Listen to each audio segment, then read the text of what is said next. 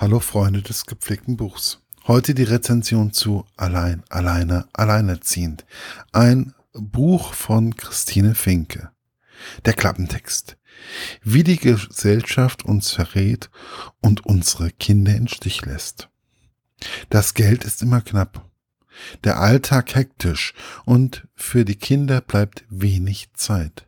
Alleinerziehende befinden sich nicht nur am Rand der Belastbarkeit auch von Gesellschaft und Politik werden sie benachteiligt.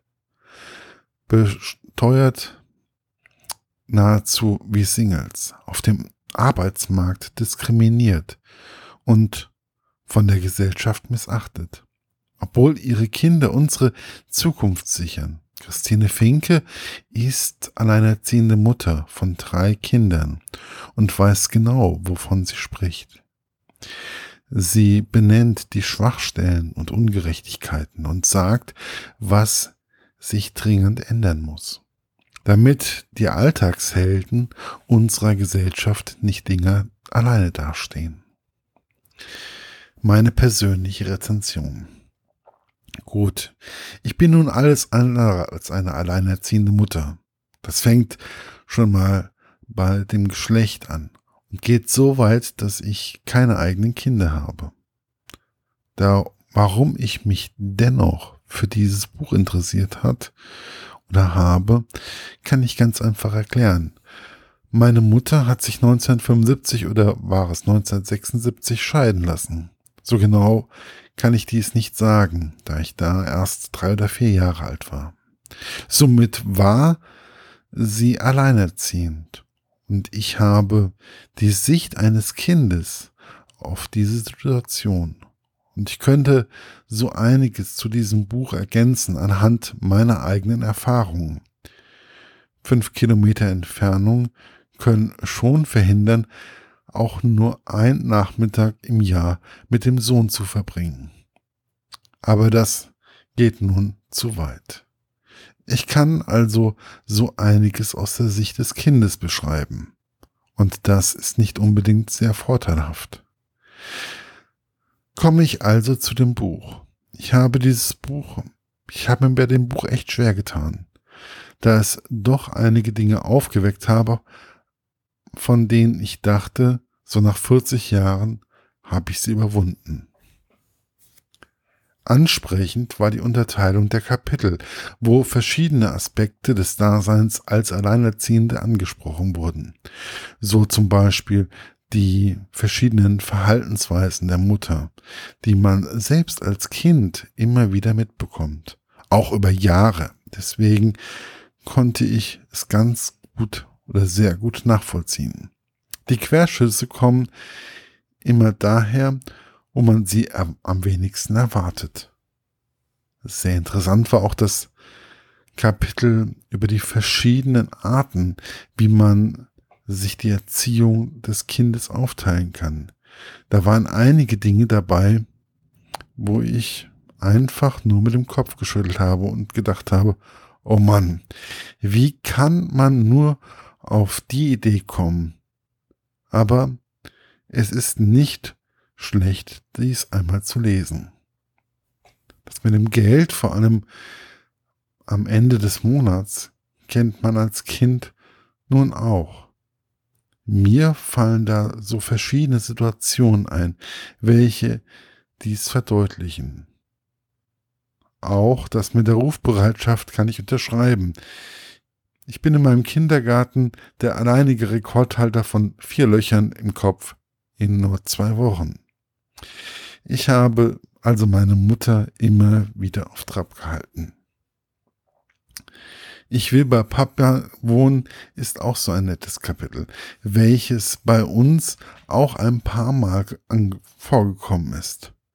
Aber dies dann doch sehr eher deswegen, um, wie es auch Frau Finke beschreibt, meine Mutter zu verletzen. Dies war aber irgendwie nie lange, auch nie lange ein Thema. Wenn mein Papa kam, dann doch noch in Gestalt des zweiten Mannes meiner Mutter und der ist noch immer klasse. Richtig interessant, wurden dann die Kapitel, wo es darum ging, dass andere unter der Woche alleinerziehend sind. Es werden Ansätze gebracht, die man, wie man dies eigentlich vergleichen kann. Die Autorin versucht es trotz allem, auch wenn es teilweise sehr weh tut. Aber ich denke, dies geht bei beiden so. Was mich am meisten geschockt hat, war das Kapitel, wo sie beschreibt, wie das eigentlich ist, wenn eine Alleinerziehende krank wird. Also so richtig krank, nicht nur Schnupfen, sondern eine kleine OP oder sonstige Schwierigkeiten mit der Gesundheit. Es ist unvorstellbar, wie allein man als Mutter mit ihren Kindern, man sie allein lässt einfach. Also mit alleine meine ich, man hofft, dass die Mutter einen Notfallplan hat. Ich kann eines sagen, es ist nicht so, dass jeder in einem Haus wohnt, wo der eine für den anderen einkauft oder einmal fährt oder Kinderbespaßung macht. Nicht jeder hat Eltern gleich um die Ecke wohnen, wie es die Autorin beschreibt. Ich könnte jetzt zu jedem Kapitel des Buches etwas schreiben oder erzählen. Aber ich lasse es doch. Irgendwie in der Mitte stand da und ich dachte, wie krank ist dieses System? Und liebt sie überhaupt ihre drei Kinder? Falsche Frage eigentlich. Wenn sie sie nicht lieben würde, würde sie sagen, da ist das Jugendamt und los, kümmert euch darum. Und wie krank ist das System hier in diesem Land? Dies brauchen wir ja nicht mehr zu beantworten. Das ist schon ziemlich krank und lässt einen teilweise doch sehr im Regen stehen. Aber dies liegt auch an uns. Wie viele Leute kennen wir denn, die auch mal so vorbeischauen? Jemand meldet sich, also warum sollte ich die Person dann anrufen oder einfach mal vorbeigehen? Wir dürfen nicht alles immer wieder auf den Start schieben.